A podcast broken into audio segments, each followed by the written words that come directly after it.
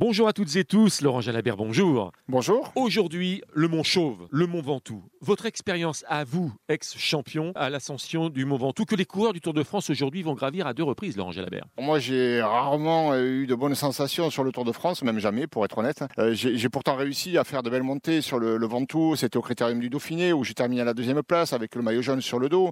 À Paris-Nice, on passait au sommet et j'ai ensuite remporté l'étape à Sisteron. Mais, mais le Ventoux sur le Tour de France, euh, c'est vrai qu'au mois de juillet, la chaleur, parfois le vent. Une fois passé le, chalet Rénard et cette pente-là, avec ce mont que l'on voit tout au loin, mais qui jamais n'arrive, euh, avec ses cailloux, euh, c'est interminable et, et j'ai jamais réussi à le digérer. C'est une montée et c'est une montagne surtout qui fait peur au final, parce que euh, précisément, je pense qu'on la voit arriver de loin et on y arrive finalement sans trop savoir comment ça va se passer, dans quelles circonstances on va pouvoir le gravir. J'ai jamais connu de bons souvenirs sur les routes du Tour. Ça a été toujours une journée de stress, euh, de fatigue euh, et, de galère euh, lorsque je suis arrivé sur le Ventoux ou lorsque j'ai dû franchir le Ventoux à l'occasion d'un Tour de France. On se retrouve à 10h, Laurent Jalabert, pour la présentation très précisément, presque kilomètre par kilomètre, de cette nouvelle étape. À tout à l'heure. À tout à l'heure.